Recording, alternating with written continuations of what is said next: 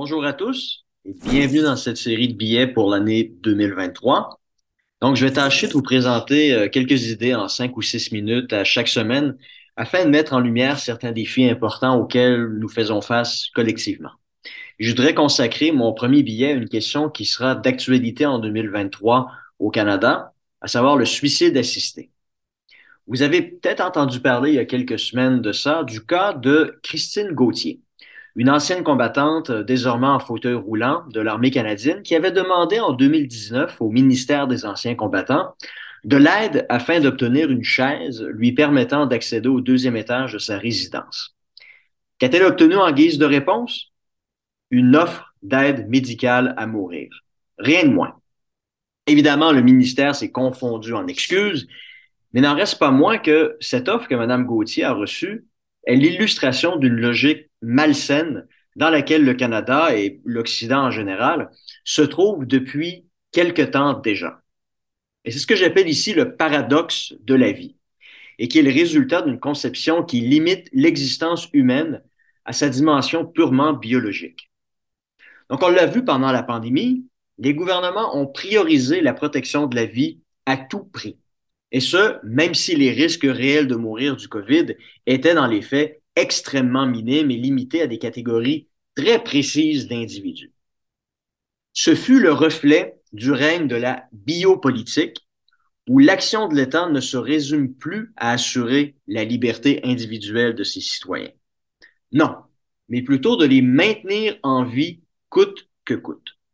Donc la vie biologique est maintenant au cœur des calculs de l'État, et c'est comme ça que l'on peut désormais évaluer les actions et décisions de nos gouvernants le droit à la vie s'impose sur tout autre principe, un droit qui est désormais sacré. Mais paradoxalement, derrière ce droit à la vie se cache une idée très malsaine et dangereuse qui explique la réponse du ministère des Anciens combattants à Mme Gauthier. Une idée qui mènera inévitablement à la libéralisation du droit au suicide assisté et à son élargissement à des cas qui n'ont plus rien à voir avec ce pourquoi la loi avait initialement été adoptée, à savoir pour des individus en fin de vie et souffrant le martyr. Ce qui se cache derrière cette biopolitique est l'idée que la vie n'est sacrée que dans la mesure où elle est jugée digne d'être vécue. Ce qui, n'est pas le cas pour les individus qui, à la suite d'une maladie ou d'une blessure, ne peuvent plus en profiter pleinement ou qui sont limités dans leurs déplacements ou qui empêchent leurs proches de profiter de leur propre vie. Lorsqu'on accepte cette idée, on en vient à banaliser cette sous-existence, si je peux me permettre de le dire ainsi, et de penser pouvoir la supprimer légalement, légitimement, sans que cela ne soit considéré comme un homicide. C'est clairement la logique qui était derrière la suggestion du ministère des Anciens combattants. Car si la vie devient la valeur politique suprême, il s'ensuit inévitablement que l'on doit aussi se poser la question de sa valeur négative, bref, de la vie indigne.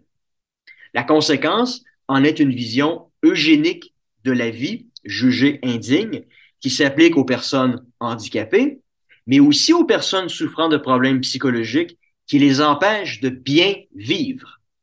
Car ces gens ont atteint le seuil où leur vie est jugée étrangère à la vie elle-même. Vous croyez que j'exagère? Écoutez ici, écoutez ici le témoignage d'une dame française de 75 ans souffrant d'une dépression chronique et qui a demandé à recourir au suicide assisté en Suisse. Et je cite. Je me trouvais absolument seul. Mon mari était décédé depuis quatre ans. J'étais sans enfant et sans famille proche a-t-elle expliqué au micro de CNews. J'avais eu l'occasion d'assister et d'accompagner des gens qui ont eu en France une mort terrible et je ne me voyais pas du tout finir en maison, en maison de retraite où personne ne viendrait me voir. Se disant terrifiée par le fait de mourir, elle s'est néanmoins dite l'être encore plus par le fait de continuer à vivre comme je vis alors. Fin de la citation. Je vous le demande. Où cette logique eugéniste peut-elle s'arrêter une fois que la porte de la vie indigne a été entr'ouverte? Doit-on s'en inquiéter? Bien sûr, car le gouvernement canadien va réviser cette année sa loi sur le suicide assisté et a indiqué qu'elle s'appliquera désormais aux personnes souffrant de maladies mentales. Mais c'est dommage que les médias québécois n'en parlent pas. Pour eux, l'absence de Céline Dion d'une liste du magazine Rolling Stones est une question qui semble être beaucoup plus importante.